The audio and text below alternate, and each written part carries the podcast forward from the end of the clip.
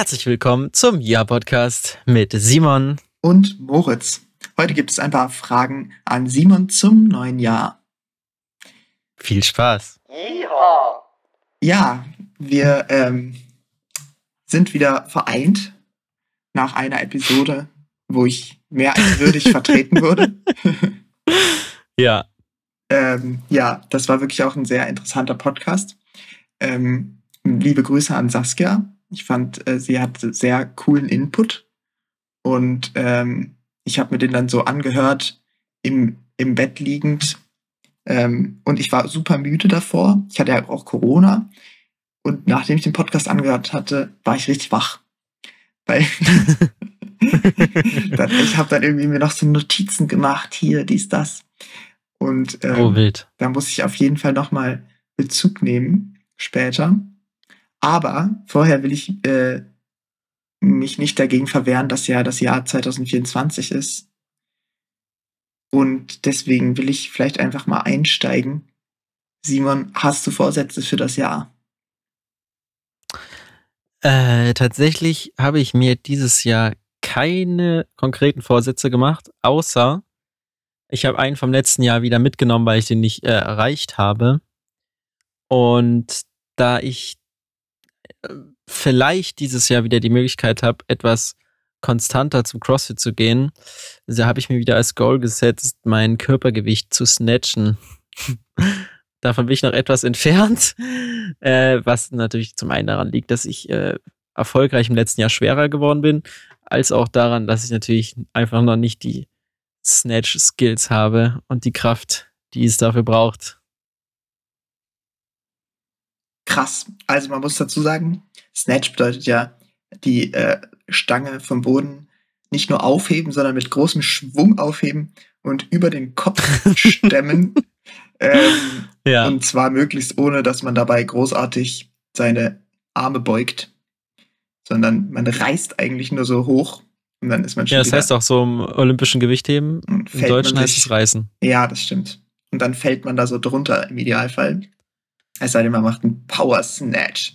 Aber egal. Jedenfalls ähm, finde ich das natürlich wahnsinnig impressive. Und jetzt, wo du das sagst, da kann ich auch gleich äh, mit einsteigen und sage, ich werde dann probieren, wenn du das dann geschafft hast, das Gewicht, was du dann snatchst, weil man weiß ja nicht, wie viel du noch zunimmst dieses Jahr, ähm, zu, solange ich das noch kreuzheben kann, bin ich zufrieden. das kannst du mit Sicherheit. Nee, aber das, das äh, ist vielleicht auch zu lame. Squatten wäre vielleicht ein gutes Ziel. Ja, aber ist dein Deadlift, also dein Kreuzheben, weit von deinem Squat entfernt? Bei mir nehme ich gar nicht. Naja, nee, wahrscheinlich, ich weiß es nicht. Also ich, ich probiere das ja nie aus. Aber ich glaube, hm. ich würde mir natürlich jetzt, wenn ich ins Gym gehe, traue ich mir natürlich viel mehr zu Kreuzheben als zu squatten, weißt du? Ja, okay. Ich, ich finde das immer so subjektiv. Äh, ich habe immer das Gefühl, beim Kreuzheben, wenn es nicht packe, dann lasse ich los. Und das ist ja. immer beim, äh, beim Squatten noch etwas mehr tricky. Klar kann man auch und man es ist auch, ähm, glaube ich, im Endeffekt nicht so gefährlich, vor allem wenn man das dort im Squat Rack macht, wo man an der Seite noch diese äh, Begrenzungen hat, wo die Stange drauf fällt. Aber ähm, hm trotzdem ist es irgendwie scarier für mich, das auf dem Rücken drauf zu haben. Deswegen, ja. ja ich glaub, Hast du es schon ein paar Mal fallen lassen? Nee. In der Kniebeuge das Gewicht? ich habe es noch nie fallen lassen. Okay. Ja, also ich habe das halt schon ein paar Mal machen müssen, weil ich halt auch nicht mehr hoch, weil ich auch nicht mehr hochgekommen bin beim CrossFit, aber da ist es halt ja sowieso normal, dass man Gewichte überall fallen lassen kann. Deswegen äh, ist das jetzt nicht bei mir so, dass ich da mehr Angst vor habe, als beim Kreuzheben das Gewicht loszulassen, glaube ich. Aber bei, trotzdem ist es bei mir nicht weit auseinander. Also meine maximale Kniebeuge ist vielleicht von meinem maximalen Deadlift 30 Kilo entfernt, wenn überhaupt. 30 Kilo, na gut, das ist schon aber auch eine Ecke. Eine Ecke. Eine Ecke. ja. Strong. Ja, cool. Und was, was ist jetzt dein Snatch? um es nochmal kurz hier zu festigen? Oh, ich glaube äh, 65 oder 70 Kilo oder so. Ich habe es auch schon okay. lange nicht mehr gemacht. Mhm. 70 Kilo, das ist ja schon stark. Also du müsstest quasi ungefähr 15 Kilo dann draufpacken. Draufpacken. Auf jeden okay. Fall. Ja, aber das ist, glaube ich, realistisch. Zumal du ja. Da nochmal schöne Grüße an meinen CrossFit-Trainer.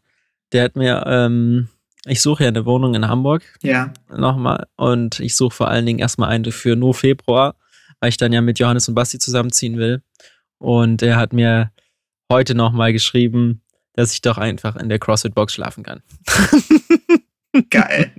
Ich muss sagen, wenn du das eine Weile machst, dann sehe ich, sehe ich, sehe ich grün. Komischer Ausdruck. dann bin ich positiv gestimmt, was dein Snapchat Ehrlich gesagt, ich, ich finde das auch eine sehr lustige Idee. Es gibt halt bloß die zwei Nachteile. Einmal, ähm, dass es dort nicht geheizt ist, glaube ich. Äh, mhm. Und das besonders halt in den Zeiträumen, wo niemand da ist, ist es dann halt wirklich kalt. Da ist es wirklich kalt, ja. Ähm, jetzt über den Winter. Habe ich ja jetzt The Comfort Crisis natürlich begonnen. Und da muss ich natürlich sagen, Sehr gut. ist es natürlich Peanuts, wenn du dir vorstellst, dass du eigentlich auch in Alaska mit einem Grizzly kämpfen könntest. Stimmt. So habe ich es noch gar nicht betrachtet. Aber äh, ja. der zweite Nachteil ist natürlich, dass ich da jetzt nicht, ähm, weil ich ja nur 20 Stunden die Woche arbeite, den Rest der Zeit sinnvoll wahrscheinlich da nee, an irgendeinem Schreibtisch sitzen kann ja, ja, und da mein voll. Setup irgendwie hinstellen kann und so. Das ist halt auch ein bisschen Pain. Aber es sieht ganz gut aus, dass ich auch so jetzt mittlerweile was finde. Die Wohnungssuche hat jetzt, ich bin jetzt vielleicht einen knappen Monat dabei mhm. und oder drei Wochen, sagen wir mal, und wir haben echt so gut wie keine Rückmeldung bekommen und jetzt in den letzten zwei Tagen auf einmal hat sich ein bisschen was ergeben. Also. Ja, schön. Voll gut. Das sollte gehen. Sollte ja, gehen. ja, ja, voll.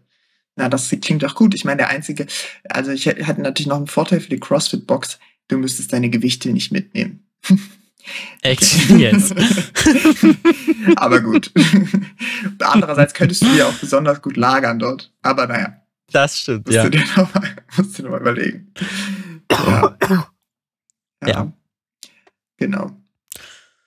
Hast Schön. du denn noch äh, dir Vorsätze gemacht, die vielleicht etwas konkreter sind? Ähm, naja, also so, also so routinemäßig bin ich ja inzwischen sehr zufrieden damit, wie ich aufstehe. Final, nachdem ich mich 100 Jahre beschäftigt habe mit Morgenroutinen. Es ging los mit 14. Und endete mit 23, ja. habe ich das Gefühl, dass ich eigentlich eine gute Morgenroutine habe. Aber äh, das, deswegen will ich dieses Jahr eigentlich mal so auf so einer einfach Daily Basis das angehen, dass ich abends eine gute Abendroutine habe. Was meine ich damit? Und mhm. das ist auch eine Frage, die ich dir gerne nochmal stellen würde, weil die habe ich auch äh, schon ein paar Leuten zum Reflektieren auf das Jahr 23 gestellt. Ich habe mich nämlich gefragt, was willst du 2023 das letzte Mal gemacht haben? Und ich habe gedacht so, okay, was wäre eigentlich so richtig nice, wenn ich das nicht mehr mache? Und da habe ich festgestellt, mhm. ich schlafen geht zu gehen, aber sich dann nochmal aufhalten zu lassen, dadurch, dass man sich nochmal künstlich wach hält mit seinem Handy zum Beispiel. Ja. Ähm, und ja. deswegen ja, ich glaube, also Schlafhygiene ist auf jeden Fall so ein, so ein Ding, äh, wo ich an sich relativ zufrieden mit bin, aber ich habe das Gefühl, Schlaf macht für mich wirklich extrem viel aus und deswegen ist mein äh, Vorsatz, dass ich nicht mehr mit meinem Handy ins Bett gehe. Okay, das ist ein guter Vorsatz. Ja. Äh, ich ist natürlich auch was. ist natürlich auch was, das mich äh, ein bisschen triggert, auf jeden Fall. Aber wie machst du es mit dem Wecker? Stellst du dir den ja, Wecker aufs Handy trotzdem? Good point. Ich habe, ne, das ist nämlich schon, ist nämlich das ganze letzte Jahr eigentlich meine Ausrede gewesen für die ganze Aktion. Mm, sehr gut. Ja. Ähm, aber es, und ich dachte immer, ah, muss ich mir jetzt extra einen Wecker kaufen? Aber es gibt eigentlich eine einfache Lösung und die ist, mein Handy liegt einfach nicht am Bett und es ist trotzdem der Wecker an. Also mein Handy liegt einfach auf meinem Schreibtisch und ich muss aufstehen, mhm. um ihn auszuschalten. Ja, ja. So mache ich es im Moment zumindest. Ja.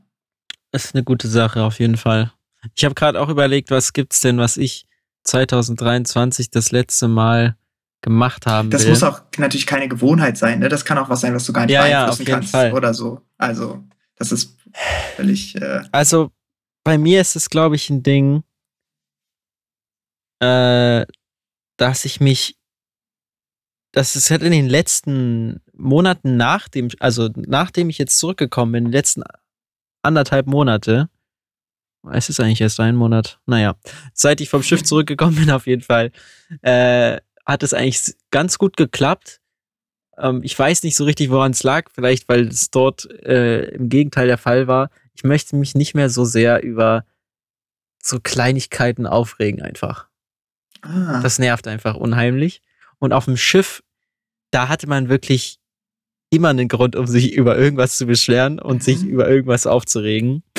Ähm, und dadurch ist jetzt alles, was jetzt hier passiert, ich meine, ich habe jetzt quasi frei gehabt schon einen Monat. Yeah. Mir geht's hier so ganz gut. Äh, dazu ist halt in Relation gesehen sowieso alles relativ easy.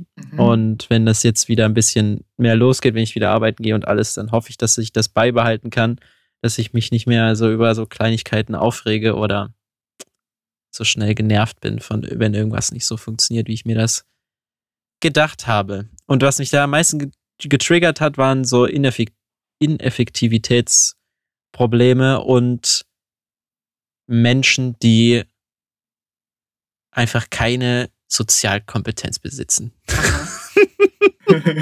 das und das äh, zeigt natürlich auch, äh, dass wenn ich mich über solche Menschen sehr aufrege, dass ich natürlich auch da jetzt nicht der mit der meisten Sozialkompetenz bin, aber trotzdem, äh, es hat mich einfach da auf diesem Schiff so geärgert, wie manche Leute da miteinander umgegangen sind und mhm. wie ineffektiv diese Abläufe waren und man selber denkt die ganze Zeit, dieses, das Potenzial von dem, was wir hier machen, wird nicht ausgeschöpft und alle könnten viel mehr Spaß bei der ganzen Nummer haben. Mhm.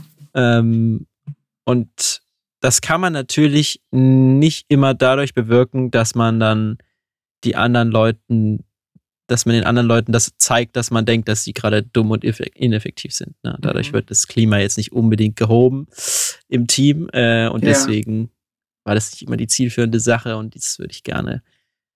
Mein, ich weiß natürlich jetzt schon, dass mein Team auf Arbeit, wo ich wieder hingehe, ein tolles Team ist und dass ich dort die Leute sehr gut leiden kann, aber trotzdem ja. gibt es immer mal Sachen, über die man sich aufregt und das würde ich gerne versuchen, etwas zurückzufahren. Und willst du jetzt quasi deine, du, willst du das nach außen zurückfahren? Oder willst du einfach ja. dich weniger innerlich aufregen? Du willst weniger Leute quasi unklug kritisieren? Oder? Ja, dass sie das so merken, auf jeden Fall. Das ist erstmal der, ähm, das, das ist das Ziel, aber natürlich erreiche ich das dadurch, dass ich mich auch selber weniger triggern lasse. Mhm. Ja. Okay, und dich haben aber quasi. Weil es manchmal einfach so einfach ist und so viel Spaß macht auch. Also ich, es ist jetzt nicht so, dass mir das nicht auffällt, sondern es macht einfach so viel Spaß manchmal, sich einfach aufzuregen, weißt du? Ja, ja, das glaube ich sofort, dann, weil ich muss sagen, da, ein großer Schul Teil unserer Schulzeit bestand ja auch daraus, dass wir uns aufgeregt haben. Also man hat ja auch immer so, weißt du, also Lehrer, ja, ja. äh, das Schulessen, großer Eklat. Ähm, und ja. da finde ich es auch voll interessant, dass du das beschreibst mit den Abläufen, die nicht effektiv sind, weil das ist auch was, wo ich, ähm, ja, was ich mir bei dir sehr gut vorstellen kann. Dass quasi, dass du Dinge siehst, die quasi nicht effizient laufen und dass sich das irgendwie äh, triggert oder so, ja. Ja. Und hast und du auf dem Schiff jetzt quasi das bei anderen Leuten beobachtet und dann auf dich rückgeschlossen oder hast du da äh, quasi zu viel negatives Feedback bekommen für deine, deine äh, Art der Kritik oder? Mm, nicht unbedingt. Ich hab's, mir ist es einfach bei mir selber aufgefallen, dass es mhm. so passiert. Und ähm, ich kann mich noch gut dran erinnern, schönen Grüße an Johannes, dass sich das dann auch auf ihn auf jeden Fall übertragen hat in dem Moment, wo wir getauscht haben und er zum Fotografen wurde, ja. ich zum Filmer. Ja. Und er sich dann über die gleichen Sachen aufgeregt hat, wie ich eben davor. Und da habe ich dann auch das nochmal gemerkt, äh, dass es ja bei mir genauso war. Ja. Mhm. Spannend. Das ist auf jeden Fall ein, äh, ein starker Vorsatz. Ja. Ja, gucken wir mal, was davon hängen bleibt. Ich kann ja hier immer mal berichten, wie sehr ich mich aufgeregt habe in letzter Zeit. Ja. nice. Ja. ja, das kannst du immer mal berichten. Und übrigens, was ich auch noch, was mir gerade einfällt, bevor ich es vergesse, trage ich die Idee mal an dich ran. Ich habe heute mich auch mit meinen äh, Friends hier unterhalten über den Podcast. Und da kam die Idee auf, finde ich ganz witzig, dass wir ähm, quasi mal so einen, da gibt's bestimmt online irgendeine Möglichkeit und ich, das ist bestimmt relativ simpel, ähm, mal so eine Seite aufmachen, irgendwie so einen, es gibt ja so Pads und so, wo man gemeinsam dran arbeiten kann, irgendwie Google Docs und mhm. sowas, aber äh, sowas gibt's ja auch noch ein bisschen anonymisierter, ähm, dass man mal so einen Pad aufmacht und äh, einfach Leute, die unseren Podcast hören, können dort Fragen reinschreiben oder irgendwas reinschreiben, worüber wir reden sollen. Ja. Und wir wissen quasi nicht, von wem es kommt. Und ja. dann äh, reden wir da einfach drüber. Oder gucken mal in das Pad rein, ob da was Spannendes drin ist, weißt du? Das können wir sehr gerne machen. Ich hatte bis jetzt nicht äh, gar nicht daran gedacht, dass es da die Nachfrage zu gibt, aber nee, genau. von außen. Also, die Frage, also ich weiß auch ja. nicht, ob es die Nachfrage dazu gibt, aber ich muss sagen, äh, was dafür spricht, ist, dass ich schon häufiger mit Leuten gesprochen habe, die das durchaus interessiert, die aber ultra, das ultra unangenehm fänden, wenn sie jetzt, äh, also die würden sich erst entweder nicht, also erstens nicht trauen, in dem Podcast dabei zu sein oder wollen das einfach aus anderen Gründen nicht. Oder mhm. fänden es, glaube ich, auch unangenehm, äh, quasi so offiziell ein Thema einzubringen, aber würden es eigentlich machen, wenn, weißt du, wenn sie quasi voll anonym sind.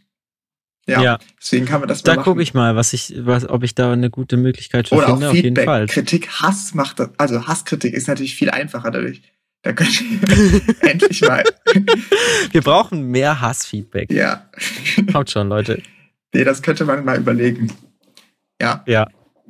Nein, das klingt sehr schön. Da habe ich auf jeden Fall Lust drauf. Dann könnte man einfach mal so einen Link äh, packen in die Show. Naja, gut, können wir noch mal drüber reden. In die, Show, in die umfangreichen Show Notes. In die umfangreichen Show Notes. Genau. Das ist dann einer von diesen Links, das müsst ihr dann da finden. Ja, das ist Aber natürlich schwierig. Zwischen den ganzen ja. Timestamps, die gesetzt werden. Zu den unterschiedlichen Themenschwerpunkten. Ja. ja. Unsere ganzen Quellen. Ja, unsere ganzen Quellen. True. Nice. Okay. Ähm, ja, wie gesagt, es gab äh, letztes, den, im letzten Podcast viele spannende Themen, die eröffnet wurden. Und da habe ich mir echt ein paar Zitate von dir ausgeschrieben, weil ich es einfach brillant fand, was du gesagt oh hast. Gott. Und Gott. ich will aber erst hast du jemals davor, hast du jemals davor einen Podcast von uns gehört? Äh, ja, doch, habe ich gemacht. Und zwar habe ich äh, irgendwann letztes Jahr, glaube ich, auch mal so, ich habe mal eine alte Folge gehört irgendwie, weil es mich interessiert hat, was habe ich da gehört? Ich glaube, was ich auf jeden Fall gehört habe, mal war die erste Folge. Mhm. Ist natürlich cringe des Jahrhunderts, sich das selber anzuhören, aber es ist auch spannend, weil es inzwischen eben einfach vier Jahre fast. Nee. Vier, fünf? Ich bin gerade confused. Auf jeden Fall ist es ja vorm Abi gewesen. Mhm. Und ähm, das ist natürlich wahnsinnig spannend. Also wahnsinnig spannend. Was man ja, da so das glaube ich. Äh, ich habe mir das, äh, ich habe mir vielleicht mal ausschnittsweise auch nochmal die erste Folge angehört, aber ich habe es noch nie geschafft, mir ne, so eine Folge ganz zu geben. Ähm, und deswegen habe ich ja auch nie in diesem Maße reflektiert, was ich jemals in so einem Podcast gesagt habe. Ja. Wie das jetzt äh, gleich der Fall sein wird. Nein, ja, also ich, äh, das ja. ist auch. Wir, wir gucken mal rein. Aber ich, ich ja, es wird entspannt. Ich hab, will erstmal starten damit, weil ich habe natürlich dann, glaube ich, einfach eine andere Meinung zu dem ganzen Thema. Und ich habe halt so überlegt, warum da so viele Sachen sind, wo ich nicht mit dir übereinstimme.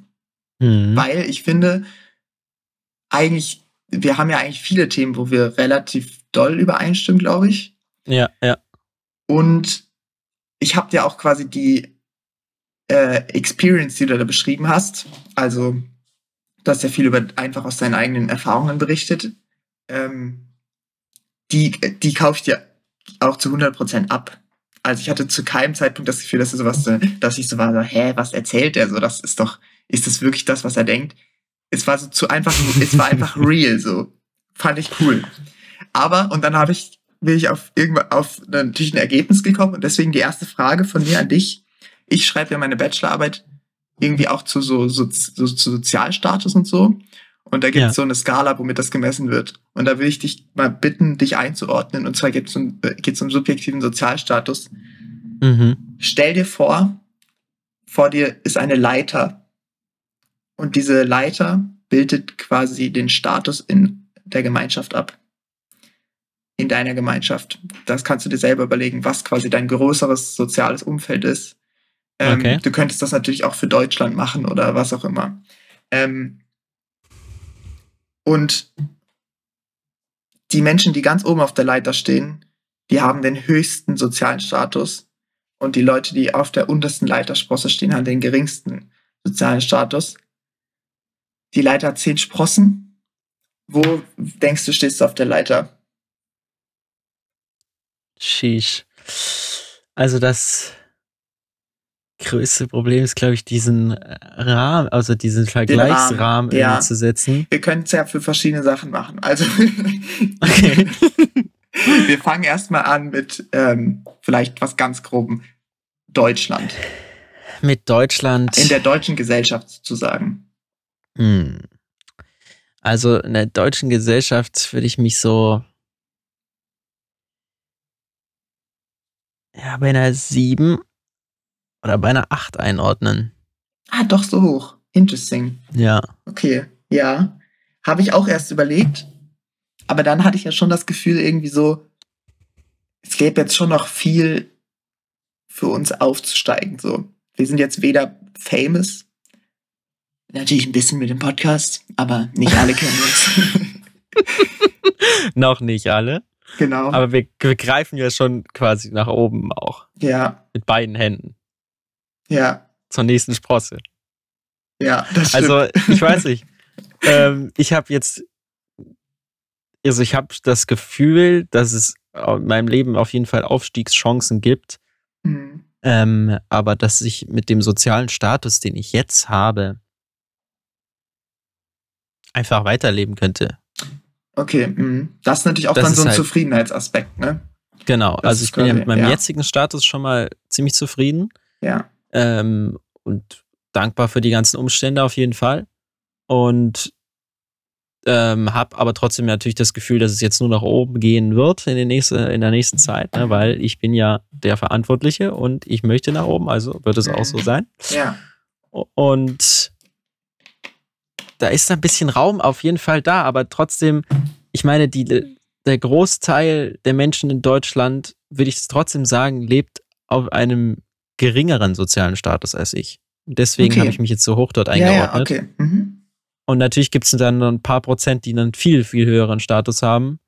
Ähm, aber das ist ja dann ist ja nur so ein Teil der obersten Sprosse dann. Ja. Ja, ja, voll. Ja. Nee, okay, klar, du hast es jetzt sozusagen auch so ein bisschen aus deinem äh, Empfinden herausgemacht. Ja, ja. Ist auf jeden Fall voll valid.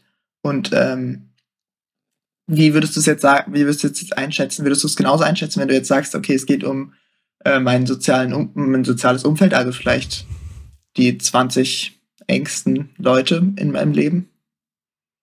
So Freunde, Familie. Ja.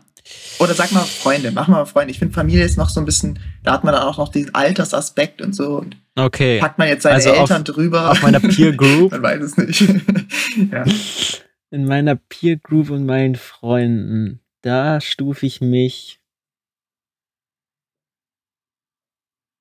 Oh, gibt's denn dann noch so? Okay, ja, ja. da stufe ich mich. Ähm, auf einer 8 ein oder auf einer 9? Mhm.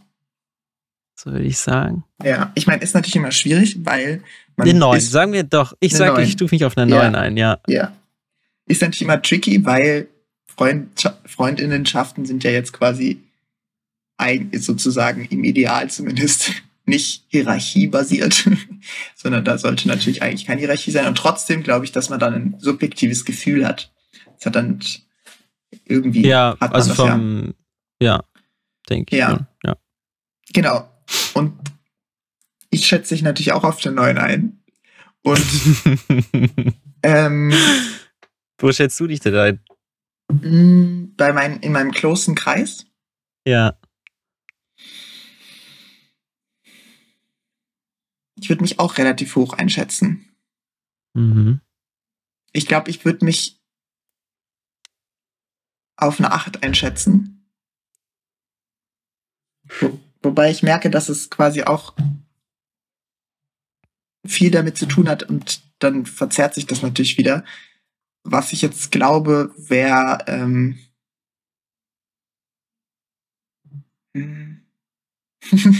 es hängt ja trotzdem auch von den Elternhäusern ab. Ne? Nee, total. Auf jeden Fall. Was für ein, was für ein Status man da erstmal mitkriegt. Und dann gibt's Hustler wie Basti, die natürlich schon am selbstständig durchstarten sind. Ja. Ähm, aber trotzdem, ja, so eine 9 in meinem Umfeld ist, glaube ich, schon legit. Ja. Spannend. Ich krieg, halte euch auf jeden Fall über meine Bachelorarbeit abgedatet, wenn ich dann die Daten endlich mal ausgewertet habe. Und dann werde ich ja. da auch gerne noch mal ein bisschen was drüber erzählen. Ich wollte das jetzt aber einfach als Einstieg wählen, weil es ganz gut gepasst hat, weil das Grundlegende, was ich nämlich gedacht habe, während ich den Podcast gehört habe und immer wenn ich quasi gedacht habe, na, da bin ich anderer Meinung als Simon, ist, dass ähm, ich das Gefühl hatte, du bist natürlich an einer, eigentlich schon auch an einer sehr, aus einer, hast natürlich sehr positive Erfahrungen mit deiner Männerrolle gemacht, dein ganzes Leben. Würde ich jetzt einfach mal implizieren. Ja, auf jeden Fall. Ähm, und es hat einfach sehr gut für dich funktioniert, die Männerrolle. Weil. Auf jeden Fall. Ja, also ich habe das Gefühl, du hast einfach die ähm, Stereotype, die äh, mit Männlichkeit assoziiert sind, wie Selbstbewusstsein, Durchsetzungsvermögen, Autonomie, ähm, Disziplin, weiß ich nicht.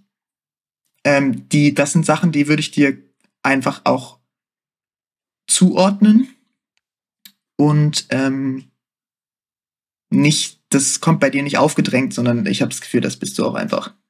Also das passt gut zu dem. weißt du? Das ist jetzt ja. nichts, wo du so bist, na komm, ich, ich mache jetzt hier den Wettkampf mit, aber eigentlich äh, will ich eigentlich nur an der Seitenlinie sitzen und bin eigentlich nicht so kompetitiv. Ähm, und ich glaube, mit der Brille blickst du natürlich auch dann auf solche Themen, wie zum Beispiel, wie, äh, wie sich das Männerbild verändert oder verändern soll oder so, oder ähm, irgendwelche Männlichkeitskrisen. Äh, weil ich das Gefühl ja. habe, du hast da einfach, für dich gibt es da nicht so viel zu holen, jetzt aus einer individuellen Perspektive heraus.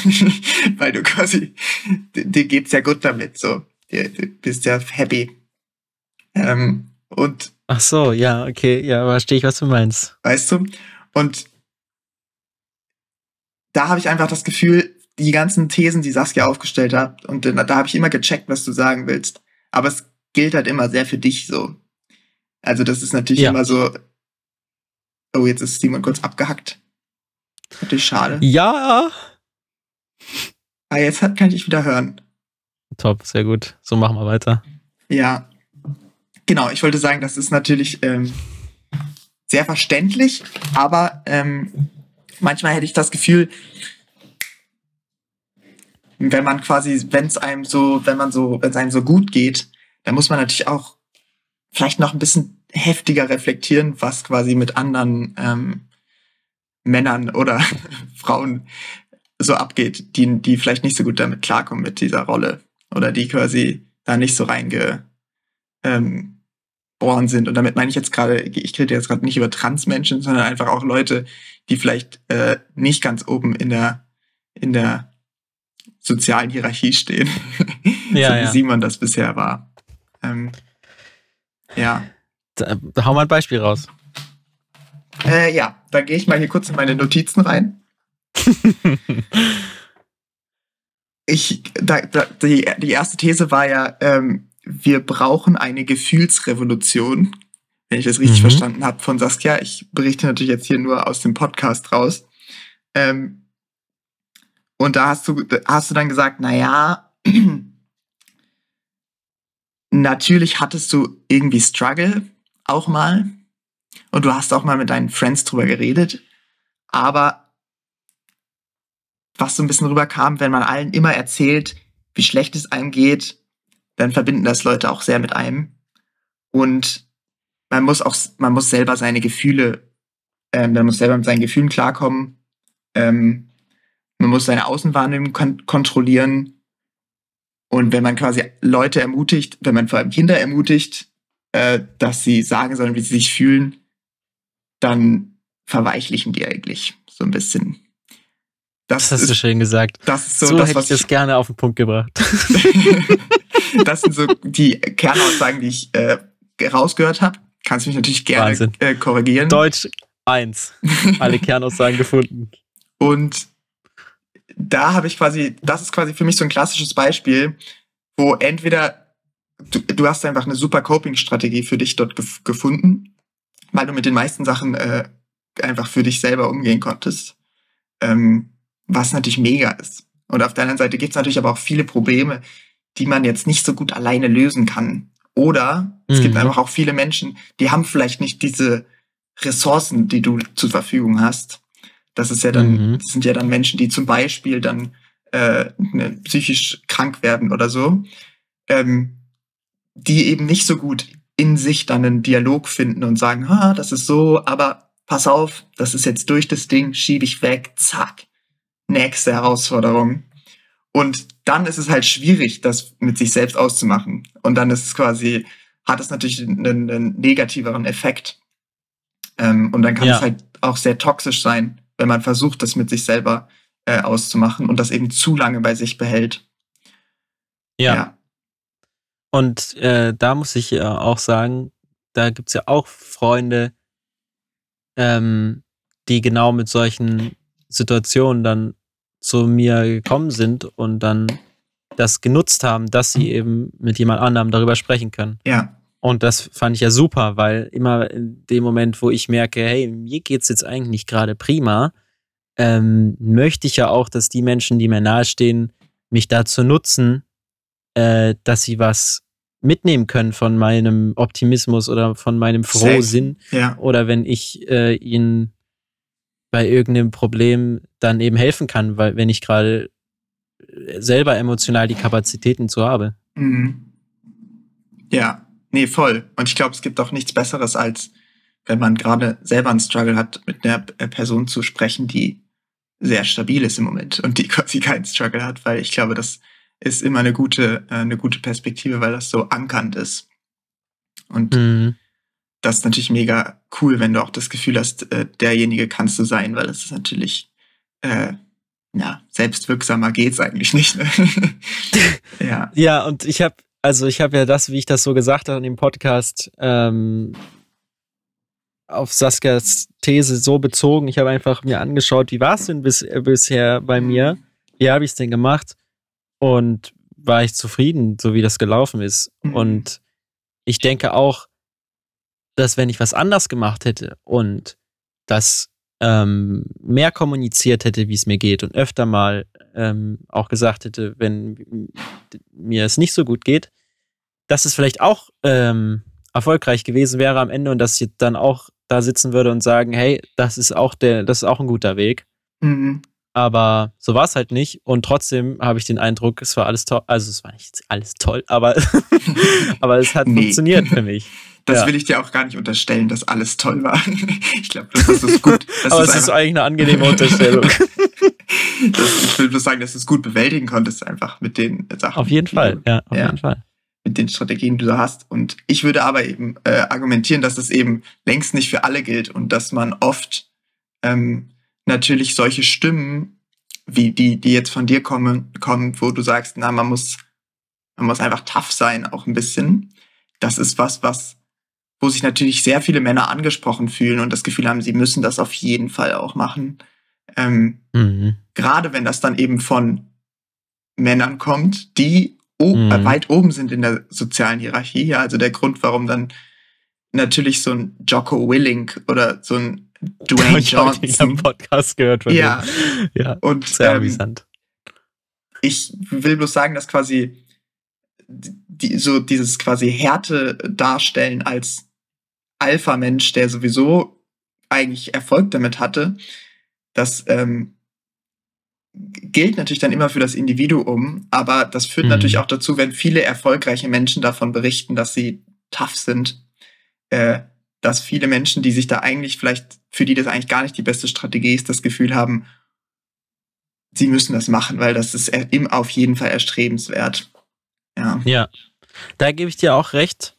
Ähm, aber um nochmal auf die These von Saskia zurückzukommen, brauchen wir eine Gefühlsrevolution. Mhm. habe ich eben selber nicht den Eindruck, dass das zu viel kommuniziert wird. Also ich habe eben nicht den Eindruck, dass unsere Erzählung, wie mhm. das Bild des Mannes in der Gesellschaft ist, von Leuten wie Jocko Willing ähm, definiert wird. Jedenfalls nicht in unserem, so. in unserem kulturellen Umfeld. Mhm. In Amerika kann das sein, da bin ich jetzt nicht so, ich bin nicht so häufig in Amerika. Ja. Ähm, nee, ich auch aber nicht. bei uns habe ich nicht den Eindruck, dass so Leute dastehen und die ganze Zeit sagen, hey, du musst tough sein und hab dich mal nicht so. Mhm. Sondern ich habe eher den Eindruck, wir propagieren eben sehr doll dieses ähm, sprich über deine Gefühle und es ist ganz normal, ähm, wenn es dir irgendwie schlecht geht und du traurig bist und so weiter. Und das ist ja auch gut. Das funktioniert, also das ist ja auch wichtig. Aber ich habe eben nicht das Gefühl, dass es davon noch mehr braucht. Oder mhm. dass, dass es davon zu wenig gibt bei uns. Ich glaube, wir haben wir kriegen das so, wie du das eben sagst, dass eben nicht das von Alpha-Tieren dominiert wird, die damit Erfolg hatten. Äh, das kriegen wir ganz gut hin in Deutschland. Jedenfalls so, wie ich das wahrnehme. Mhm. Und was hast du, wer hast du das Gefühl, kommuniziert das mit den, dass man seine Gefühle wahrnehmen soll? Also ich habe das Gefühl, das ist natürlich auch ein sehr, sehr selektiv, wo das auch ankommt. Mhm. Und wer das wie kommuniziert. Also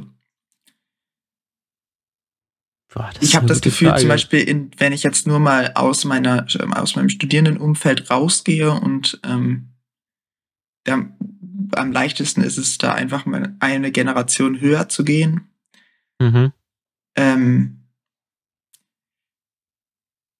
da finde ich es schwierig jetzt. Also ich kann mir meinen Vater nicht so gut vorstellen, äh, dass er das regelmäßig kommuniziert. Und auch wenn ich mich mit vielen Leuten über äh, Väter unterhalte, da ist es, spielt es häufig nicht so eine große Rolle. Und das ist ja auch völlig ja, in Ordnung, aber da habe ich eher das, da habe ich eher das Gefühl, dass es liegt daran, dass nichts, nichts kommuniziert wird, als dass irgendwann irgendeine der beiden Erzählungen kommuniziert wird.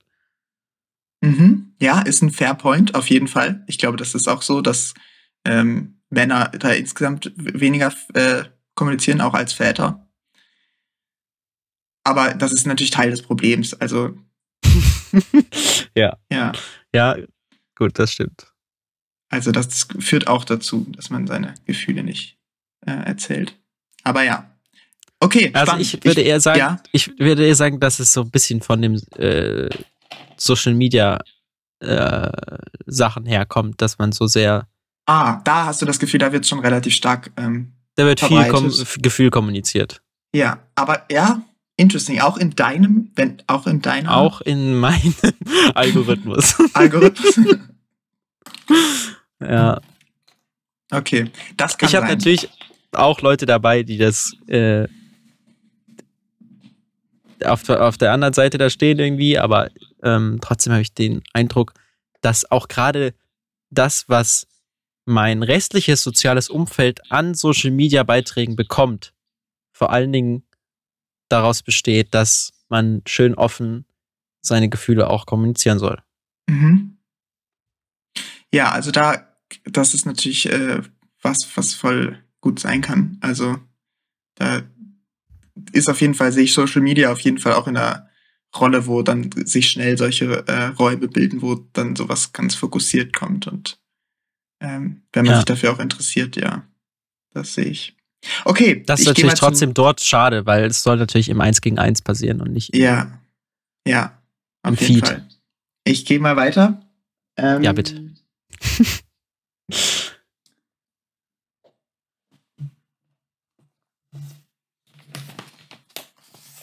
Also, es ist eine Sozialkompetenz von Frauen, von sich erzählen zu wollen und sich in andere hineinversetzen zu wollen. ähm, mhm. Und dann ging es, also es ging so ein bisschen, glaube ich, ähm, darum, wie, also es ging um Berufe. Ich weiß nicht genau, was die These dazu war. Saskia hat auf jeden Fall erzählt, ähm, naja, es ist ja so, dass es weniger äh, Friseure gibt als Friseurinnen, es gibt weniger Erzieher als Erzieherinnen. Ähm, und genau andersrum gibt es dann natürlich, gut, es ging jetzt um Männlichkeit, äh, das Äquivalent gibt es natürlich auch in eher männerdominierten Positionen. Und mhm. dann hast du noch gesagt, äh, gerade für Jungs wäre es natürlich auch mal cool, wenn eine männliche Rolle dabei ist, zum Beispiel ein männlicher Hortner. Also wenn äh, ja. jetzt in dem Erziehungskontext. Und ja, deswegen wollte ich noch mal äh, dich gerne fragen zu dem Thema. Ich habe jetzt äh, rausgehört, dass du das Gefühl hast, ähm, es gibt einfach da auch Geschlechtsunterschiede in der Berufswahl, die du jetzt aber wo du das Gefühl hast, das ist völlig in Ordnung, so wie es ist. Ja. Weil da gibt es einfach Geschlechtsunterschiede in den Fähigkeiten und deswegen haben sich diese Berufe so unterschiedlich verteilt. Ja. Haben Sie richtig rausgehört? Das kann man so sagen. Ja. Und auf, also ich bin mir nicht mal so sicher, ähm, ob das jetzt da immer daran jetzt biologisch irgendwie liegt, geschlechtsmäßig, mhm. dass diese Fähigkeiten so verteilt sind, sondern natürlich ist, liegt es auch sehr viel daran, dass es halt gesellschaftlich so gewachsen ist. Ja. Aber was ich vor allen Dingen damit das sagen wollte, ist, dass ich türkischen das, Friseur zum Beispiel. Genau, aber ja. dass ich das halt trotzdem gut finde, wie das so ist, weil es eben toll funktioniert. Ja. Ja. Ja. Genau. Und da wäre jetzt mein Input so ein bisschen oder was mich da quasi dran gestört hat, ist natürlich, das ähm, ist jetzt nicht, also ich habe nicht jetzt das Ziel oder den Idealgedanken, dass jetzt quasi überall 50-50 irgendwie Männer und Frauen die gleichen Jobs ausführen.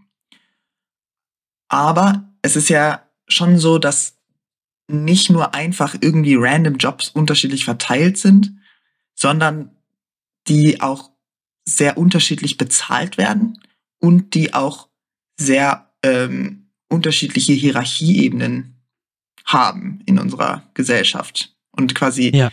die Frauen einfach im Schnitt immer Berufe machen, die weniger gut bezahlt sind und ähm, die auch weniger Anerkennung bringen. Also Frauen sind einfach viel weniger in so Führungspositionen. Und ja. das find, da finde ich halt, das wirft quasi einen, nochmal ein anderes Licht auf diese ganze Sache.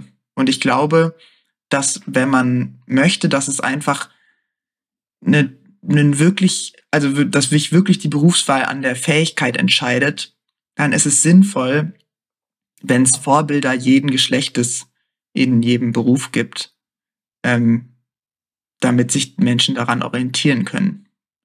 Das wäre so ein bisschen meine Position. Ja, das ist natürlich mit dem Problem verbunden, äh, dass man diese oder dass man gerade äh, in den Berufen, wo das andere Geschlecht noch nicht so vertreten ist, erstmal mit irgendwelchen Mitteln äh, mehr Leute dort hineinbekommen muss, die eben nicht danach ausgerichtet sind, was haben die Leute für Fähigkeiten. Mhm. Weißt du, wie ich meine? Also es, es wird ja schon vieles versucht, aber der eff effektivste Mittel scheint trotzdem zu sein, wenn man wirklich mehr Frauen in Männerberufen und mehr Männer in Frauenberufen, da wird es zwar nicht gemacht, aber egal, haben möchte, eine Quote einzuführen. Mhm. Und eine Quote ist ja das Gegenteil von einer äh, fähigkeitsbasierten Auswahl. Mhm.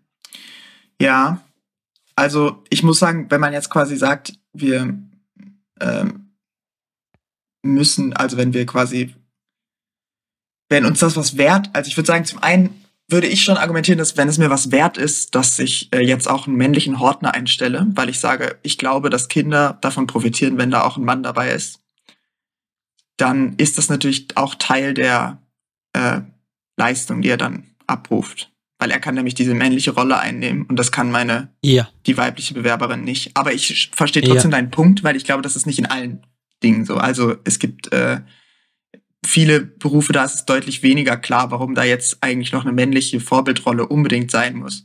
In dem individuellen Fall. Also wenn man jetzt mal diese gesellschaftliche Wirkung rausnimmt. Also zum Beispiel bei Vorständen. Aber ähm, ich würde trotzdem sagen, dass es natürlich ganz viele Bereiche gibt, wo man, wo es durchaus äh, genauso qualifizierte weibliche oder männliche BewerberInnen gibt, aber man quasi wegen dieses Stereotyps sich für Männer oder für Frauen entscheidet, weil man denkt, tendenziell sind die besser. Ja, das ist natürlich dann schade. Genau. Also das ist ja ein Quatsch. Und ich glaube, das ist quasi auch in vielen, äh, in vielen Sachen, wo Quoten diskutiert werden, ähm, gibt es auch einfach genug qualifizierte Menschen des anderen Geschlechts. Und das ist nicht überall so. Deswegen, ich bin auch bei diesem Quotending nicht so ganz entschieden. Aber ich glaube trotzdem, dass es äh, wichtig ist, dass man äh, darauf hinarbeitet, dass diese Geschlechterverteilung etwas ausgeglichener wird.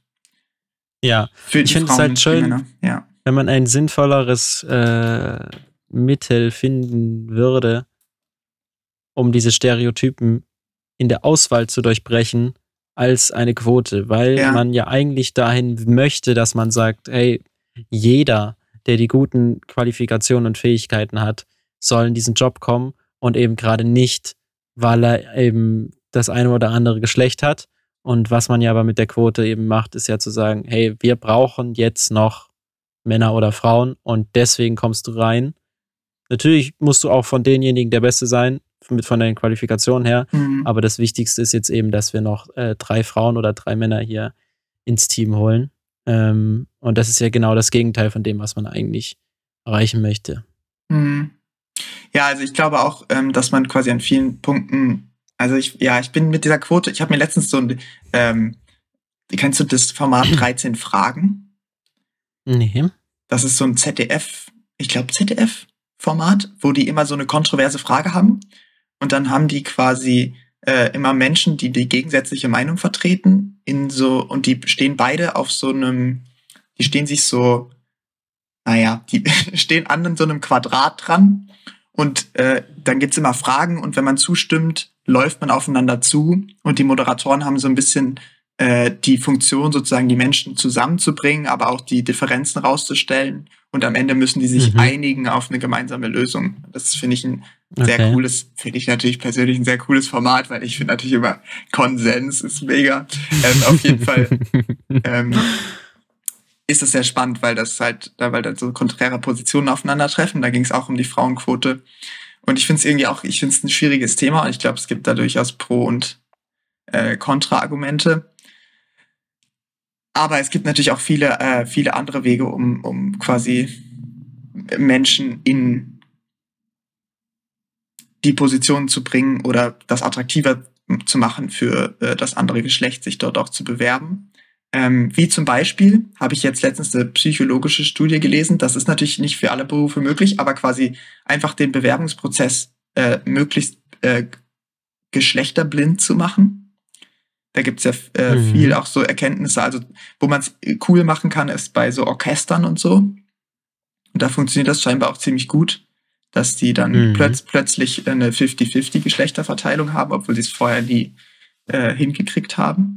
Ähm, weil man da Ja. quasi so dann vorspielen kann hinter der Wand und dann zählt quasi das. Ja, ich weiß, das ist Spielte? ähm, beim Orchester von meinem Vater ist es ja auch so, wenn die Ah, neue Stellen ausschreiben, seien es jetzt für Akademisten oder auch nicht, dass sie diese Blind-Vorspiele machen. mhm. Und das, da geht es jetzt nicht unbedingt darum, weil das Männer oder Frauen sind, sondern da geht es vorwiegend eben darum, dass man auch, selbst wenn man die Leute kennt oder eben gerade, wenn jetzt der Akademist, der jetzt schon lange in der Ausbildung war, dort in dem Orchester, jetzt keinen Vorteil dadurch bekommt, ähm, weil die Leute ihn kennen und einfach schon Ja. sympathisch finden. Ja.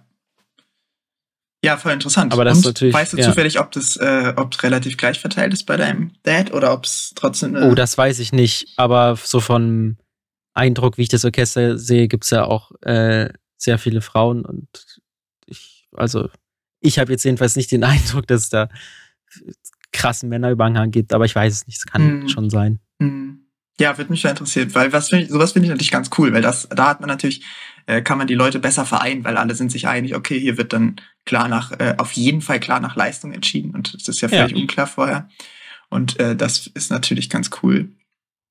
Auf der anderen Seite Ja. muss man natürlich auch sagen, dass es Mechanismen gibt, ähm, wie zum Beispiel dieses ganze ähm, äh, Männernetzwerken-Ding, das quasi äh, ja auch nachgewiesen ist, dass quasi äh, man häufig quasi Menschen bevorzugt, die einfach sind so ähnlich, so ähnlich sind wie man selber. Also dass man natürlich gerne jemanden nimmt, der irgendwie aus der gleichen Hood kommt wie man selber. Und das Übertragen gilt auch für ähm, Männer, die ähm, einfach im Schnitt eher Männer auswählen. auch quasi, wenn sie völlig nach Leistung entscheiden. Und dadurch ist natürlich auch eine ähm, ja, Benachteiligung in die Richtung, die natürlich genauso unfair ist wie jetzt eine potenzielle Quote. Ja, ich habe gerade noch, mir ist gerade noch ein gutes Beispiel eingefallen, ähm, wo es eine starke Benachteiligung von Männern gibt, was mich oh. hier selber gerade betroffen hat. Und oh, zwar, oh, oh, wenn man Erzähl. ein WG-Zimmer haben möchte. Ah. Ne? Weil da werden natürlich lieber Frauen genommen. Egal, ob Safe. das jetzt jemand ist, ob das eine gemischte WG schon ist, auch da werden Frauen lieber genommen. Ob das äh, die, eine Zweier-WG ist, wo schon ein Bre drin wohnt, wird trotzdem lieber Frauen genommen.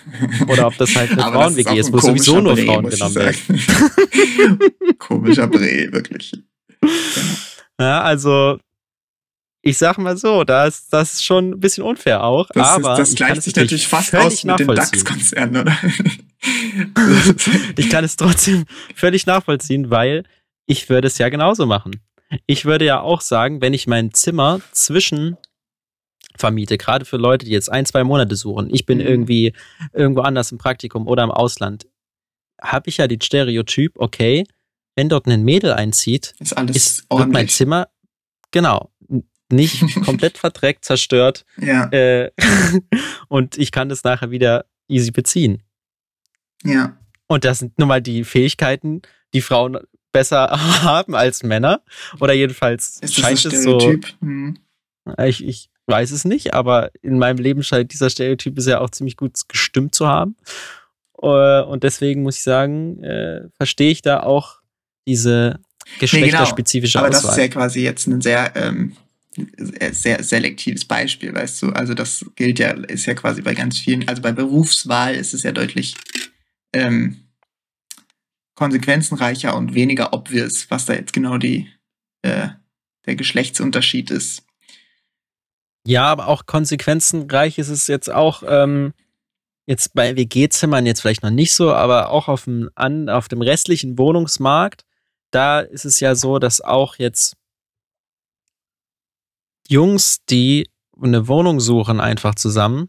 Mhm. Natürlich nicht so gerne genommen werden wie Mädchen, die eine Wohnung suchen, zusammen. Aber da ist natürlich der, der Burner die Familie. Das ist natürlich das Beste, was ja. man kriegen kann als ja. Vermieter. Die Familie will man eigentlich haben. Ja. Weil die kleinen Menschen, die sind noch, die sind noch am besten. Und wen man auch wirklich Menschen. überhaupt gar nicht haben will, ist Leute mit äh, nicht deutsch klingenden Nachnamen. Die fliegen auch gleich raus. Das ist auch ein Ding. Das ist auch ein Ding. Das Aber da wiederum der Vorteil, wenn ihr bei WG gesucht natürlich, ähm, wie das auch so sein sollte, nichts dagegen habt, bei solchen Leuten einzuziehen, habt ihr wiederum den Vorteil auf dem Wohnungsmarkt, weil diese Wohnungen ähm, weniger nachgefragt auch schlechter, sind. weniger nachgefragt werden, genau. Ah, also wenn da jetzt ja. ähm, Ismail seine Wohnung noch ein Zimmergenosse sucht, ja da trauen sich einfach weniger Leute, eine Anfrage zu senden. Und das ist dann gut für mich. Ja, aber Ismail ist, ist blöd beraten, weil er hat sowohl Stress beim Einziehen als auch beim Mitbewohner suchen. Das ist natürlich völlig bescheuert. Also, ja. Klar. Ja. Ja, nee, also ich will auch gar nicht, also ne, klar, es gibt natürlich selektive Beispiele, wo jetzt mal der, äh, wo der Mann irgendwie eine kleine Diskriminierung erfährt, aber ich würde sagen, es hält sich stark im Rahmen. Ja, natürlich. Aber was ich ja so interessant also finde, ist, äh, ich nicht repräsentativ. nee, überhaupt nicht. Aber was ich halt so interessant finde an diesem Beispiel, dass ich ja sagen würde, dass diese Diskriminierung absolut gerechtfertigt ist. Voll, aber ich würde jetzt mal sagen, das ist ja ähm, erstens weißt du es nicht. Ja, also es ist immer noch, es bleibt ein Stereotyp. Es ist quasi nicht wirklich erhoben. Psychologische äh, Unterschiede zwischen Männern und Frauen gibt es nicht wirklich. Ähm, das ist quasi was, was dich natürlich auch, äh, ist natürlich auch selbstbestätigend. Wenn du nämlich ein Mädel drin hattest, was sich gut verhalten hat, dann bist du danach so, wusstest doch, die Mädchen sind ordentlicher. Ja. Obwohl du natürlich nicht 50-50 das machst und äh, dann am Ende ein Fazit ziehst. Also, ja. ja. Genau. Und ja, deswegen, da würde ich sagen, gibt es halt ähm, Orte, wo das noch ein bisschen wichtiger ist, dass es dort diskriminierungsfrei zugeht, als bei der Zwischenmiete. Aber auch ja. da soll es diskriminierungsfrei zugehen, besonders für Ismail. Okay. Ja. Ähm, dann finde ich noch ganz spannend, und zwar ging es auch um so äh, Freundschaften und Einsamkeit und dann später um äh, Suizid und so. Und ich war voll überzeugt davon, dass Männer auch häufiger einsam sind. Und ich habe dann zu ein paar von den Punkten auch, weil das ja irgendwie auch alles kernpsychologische Themen dann waren, sobald es um Krise geht, mhm. ist natürlich Psychologie immer am Start, ähm, habe ich dann mal geguckt, bei Google Scholar haben wir ein paar Meta-Analysen, Abstracts angeguckt und es ist tatsächlich so, dass Bro. das äh, Einsamkeitsding ist ja. einfach, gibt keinen Geschlechtsunterschied. Also Männer und Frauen sind über die Lebensspanne ähm, äh, ähnlich einsam, aber äh, man muss sagen, dass es sein kann, dass äh, Männer doch deutlich einsamer sind, weil man hat nämlich herausgefunden, dass ähm, die dass Frauen das quasi deutlich häufiger selbst berichten, dass sie einsam sind und Männer äh, das deutlich weniger selbst berichten, dass sie einsam sind. Und aber mhm. quasi, äh, das sind, ist quasi das häufigste Measurement, was gemacht wird. Und wenn man dann wirklich mal anhand von Verhaltensweisen erfragt, wie viel Sozialkontakt die Leute haben, dann wiederum sind Männer deutlich häufiger einsam. Bitte. Ja. Fand ich ganz spannend. Also die sind dann weniger so, die sind dann so, Nö, eigentlich bin ich nicht einsam und haben aber sieben Jahre niemand mehr gesehen. nee, das weiß ich natürlich nicht. aber ähm, ja, fand ich ja, ganz ja. interessant. Also das ist, war dann auch so, weiß nicht, da gibt's dann immer so, äh, gibt's so Statements zu und wenn man das äh, dann sich mal, wenn man sich das anguckt, dann ist es oft so, so total differenziert. Aber ist man, aber ist man denn einsam, weil man nicht Nur so weil man Leute alleine ist. Nee, genau, das ist eben auch nicht so absolut. Deswegen ist es ja wichtig, diese subjektiven ähm, Maße auch zu haben. Und da war es eben kein Unterschied. Und da ist es kein Unterschied, genau. Also man könnte ja. jetzt auch argumentieren, Männer brauchen das nicht. Oder keine Ahnung. Oder die haben da eine andere Oder jedenfalls Schwelle. weniger. Oder jedenfalls weniger. Ja. Und das ist also völlig unklar. Oder man argumentiert halt, Männer haben eine ähm, Gefühls- äh, Äußerungskrise und würden das einfach weniger schnell sagen, wenn sie einsam sind.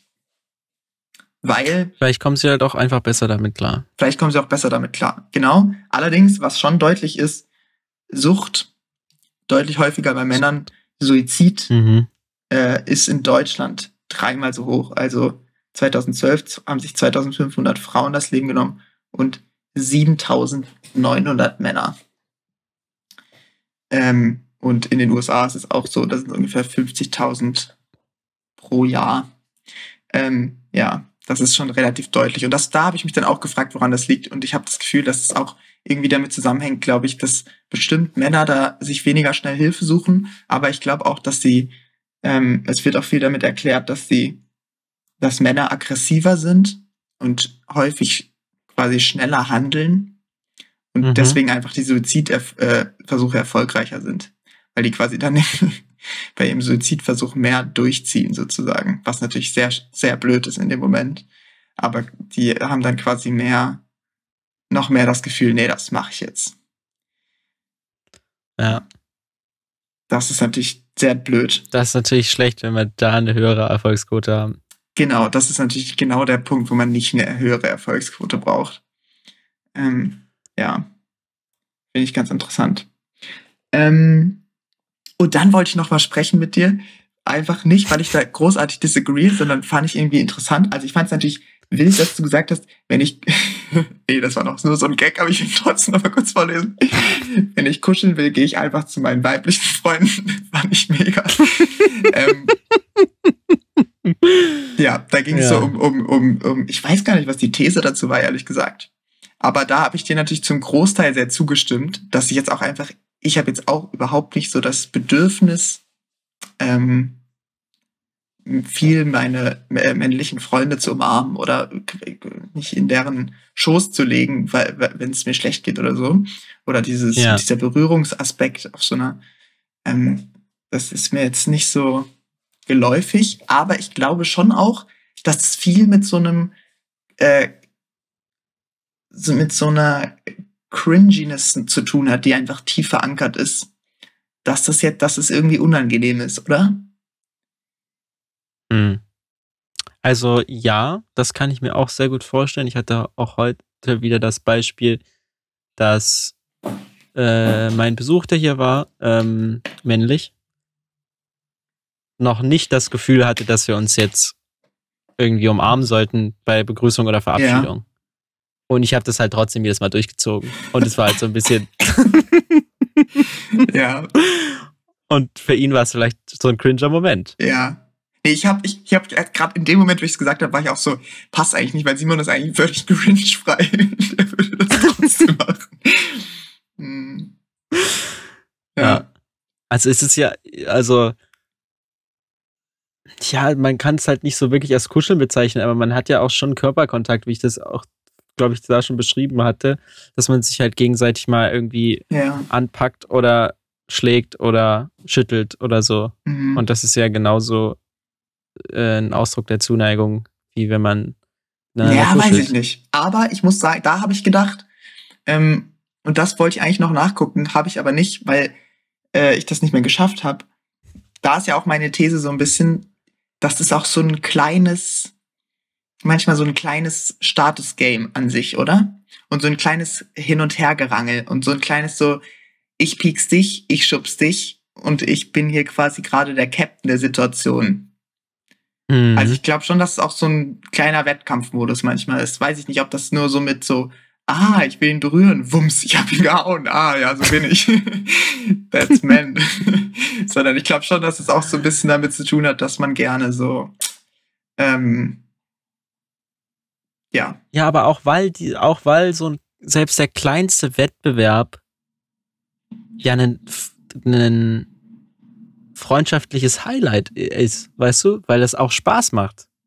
Ja, aber da so würde ich jetzt auch wieder sagen, da ähm, sprichst du, was völlig in Ordnung ist, aber da sprichst du natürlich jetzt auch sehr aus so einer Perspektive von jemandem, der solche Wettbewerbe auch viel gew gewonnen hat, so.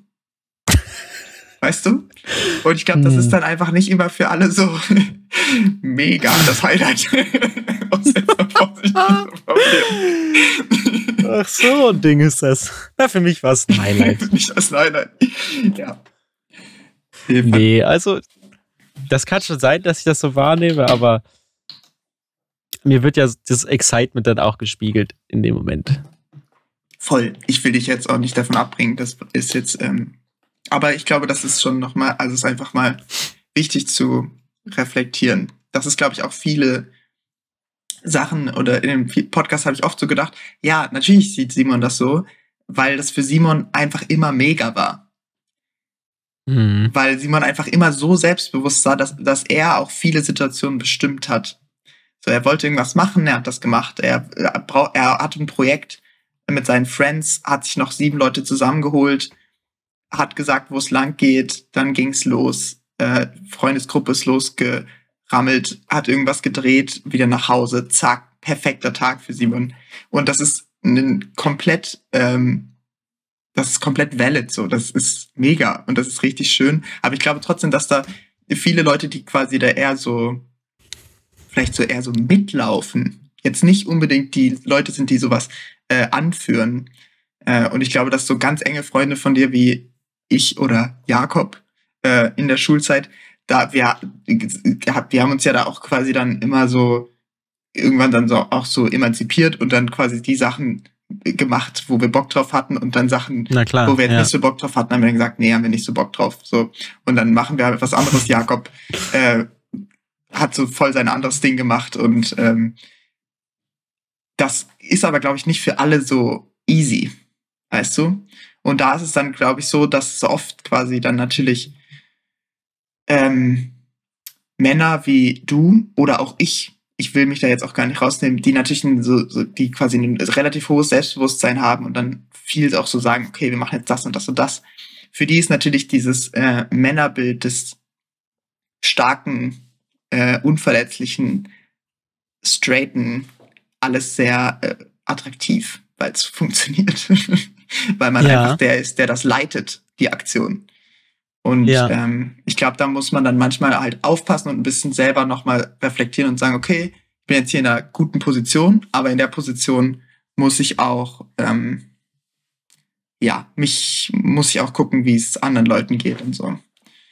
Auf jeden Fall. Ja. Ähm, ich würde nur dazu sagen, äh, ja, sicherlich ist das so, ähm, dass mir das einiges leichter fällt als anderen Menschen, so selbstbewusst aufzutreten und sowas.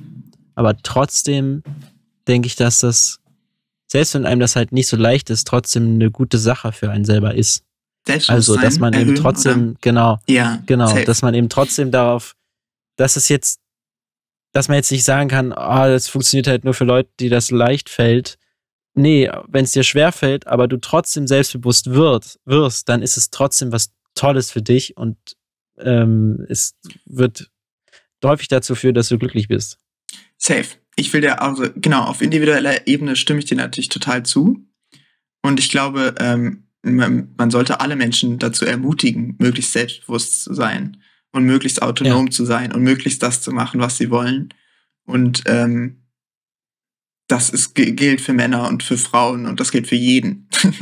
also ich will, dass jeder Mensch genau. möglichst selbstbestimmt ist und ich finde das total, ähm, das ist auch was, wo ich das Gefühl habe, da bist du ein, ein sehr ähm, großes Vorbild auch für mich, da drin selbstbestimmt zu sein und quasi Vielen Sachen Dank. zu machen, die ich, ähm, wo ich Lust drauf habe und quasi klar zu sein in, mein, in meinem Weg. Und das finde ich mega cool. Und ich glaube, dass es ähm, mega schön ist, wenn viele Menschen so sind. Und ich glaube aber gleichzeitig, dass man ähm, es Menschen da einfacher oder schwerer machen kann. Und wenn man selber sehr quasi einfach profitiert von dem von der Gesellschaft und von dem System, wie es ist, dann hat man da auch die Verantwortung, das anderen möglichst zu erleichtern, die um einen herum sind. Und da ist es stets ja. manchmal im Weg, wenn man zu sehr, ähm, ja, quasi das so vielleicht dann zu sehr dann von sich auf andere schließt. Ja, also dazu habe ich auch ein ganz gutes Beispiel eigentlich. Das habe ich auch selber so mitbekommen von mir, oder das war auch was, was mich ein bisschen gestört hat an mir selbst, ähm, wo wir unsere, oder wo ich meine Ablösung bekommen habe, quasi auf dem Schiff. Ah, mhm. ähm, die Dame, die nach mir den Reisefilm gedreht hat, sozusagen, und ich ja zwei Wochen Zeit hatte, mit ihr zu besprechen, hey, wie läuft das jetzt hier auf dem Schiff und so. Und ähm, ich habe mir natürlich Mühe gegeben, dass äh, sie das alles versteht und dass äh, sie dann nachher das eben alleine hinbekommt. Mhm. Aber trotzdem, wenn ich mich dann selber bei betrachtet habe, war ich häufig zu ungeduldig oder zu schnell irgendwie so genervt davon, dass äh, das jetzt eben noch nicht so ist, dass sie eben so schnell von allem überfordert ist oder so. okay, ja. ähm, und es ist ja ähm, bei mir am Anfang nicht anders gewesen. Ich habe jetzt nicht mit dem Reisefilm angefangen, sondern als Fotograf, aber trotzdem mhm. war ich ja mhm. mit der Situation erstmal überfordert. Ja. Ähm, und da denke ich, habe ich zwar auf der einen Seite schon das Knowledge irgendwie vermittelt, was man braucht, um da jetzt zurechtzukommen, mhm. aber wie ich das gemacht hätte, hätte ich bestimmt noch besser den Druck oder den Stress bei meiner Ablösung rausnehmen so. können. Mhm. Und das fand ich scha echt schade, weil ich hatte ja nichts davon. So. das ja. ist jetzt für sie stressiger, aber ganz im ja. Gegenteil. Immer wenn äh, sie halt irgendwas nicht geschafft hat oder überfordert war, musste ich es ja machen. Also, ja, ja. das war jetzt nicht so. Äh, natürlich gab es mal Situationen, wo ich dann irgendwie daneben gesessen habe oder mit daneben gestanden habe, wenn was gefilmt oder geschnitten wurde und mir dann auch gedacht habe, Alter, das ist Zeitverschwendung, mhm. jetzt hier mhm. so rumzustehen. Ja. Und im Endeffekt e egal, ich war eh auf diesem Schiff ja. und ja. da hätte man sich da noch ein bisschen besser verhalten können, glaube ich. Interesting, ja, ja. Ich bin ja. mir sicher, du hast es trotzdem gut, gut vermittelt. Aber ähm, ja, ich muss mal anrufen, wie es da läuft. ja, ruf's mal an. ja. Genau, ähm, ich glaube, dabei belassen wir es heute. Also, ich habe nichts mehr Schönes von Zettel stehen und eine Stunde neun ist auch eine schöne Zeit. ähm, ja, war voll spannend. Ich hoffe, es war dir jetzt nicht zu unangenehm dass ich dann nochmal so drauf nicht. angegangen bin. Ähm, aber ich fand es sehr interessant und. Ich fand es auch sehr interessant. wünsche euch allen. Vielen Dank, dass äh, du dir das so genau angehört Start. hast. Tja, ach so, ja.